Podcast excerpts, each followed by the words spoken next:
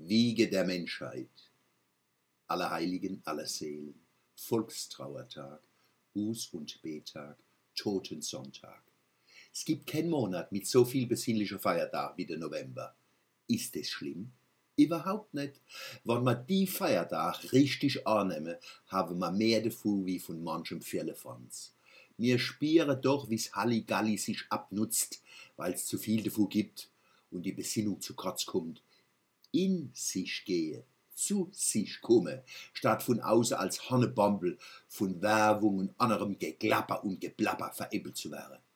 Wie man de Buß- und Betag angeblich der Pflegeversicherung geopfert habe, haben wir gezeigt, dass man es nicht begriffen habe. Sich besinnen und ruhig wäre, tragt zum Leben und der Gemeinschaft genauso bei wie's Lache, Tanze und Uze.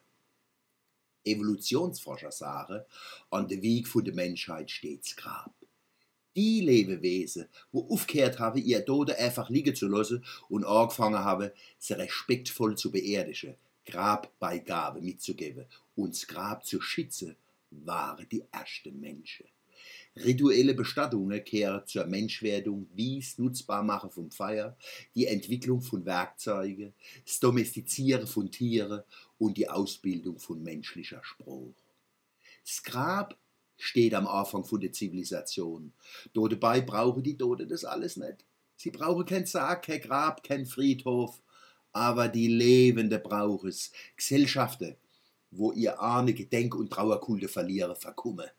Die Lebende brauche der achtungsvolle Umgang mit dem Tod, wie's Lache uns Kräune, wie's Wasser uns Brot. Das menschliche Bewusstsein ist von Anfang an als religiöses und historisches angelegt, mit Vergangenheit, Zukunft und Jenseits. Wann uns was von unserer wunderbaren Geschwister, der Tiere, unterscheidet, ist es wahrscheinlich das. Manche meinen, man kennt Kinder und Jugendliche die Begegnung mit Sterbe und Trauer nicht zumute. Das ist sicher falsch. Kinder und Jugendliche brauchen gerade Erfahrungen mit der Seite vom Leben für eine gelungene Persönlichkeitsentwicklung. Wo Jugendliche verwahrlosen, hat es auch damit zu tun, dass nicht die Erlebnisse vorenthalten werden. Wer bloß weiß, wie man Rabatz macht, wie soll der Anstand lernen? Menschen brauchen zu ihrer Kultivierung die Einsicht, dass man nicht überall und immer und gegenüber jedem alles machen kann. Ohne die Erfahrung, dass es Orte, Zeiten und Situationen gibt, wo heilig sind, wo man gar nicht oder bloß ganz behutsam berühren darf, entsteht keine moralische Struktur und damit ein Mangel an Menschwerdung. Moralische Kompetenz kann nicht wachsen ohne Demut vor der Endlichkeit und Verletzlichkeit vom Leben.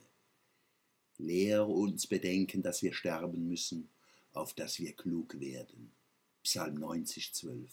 So ist es.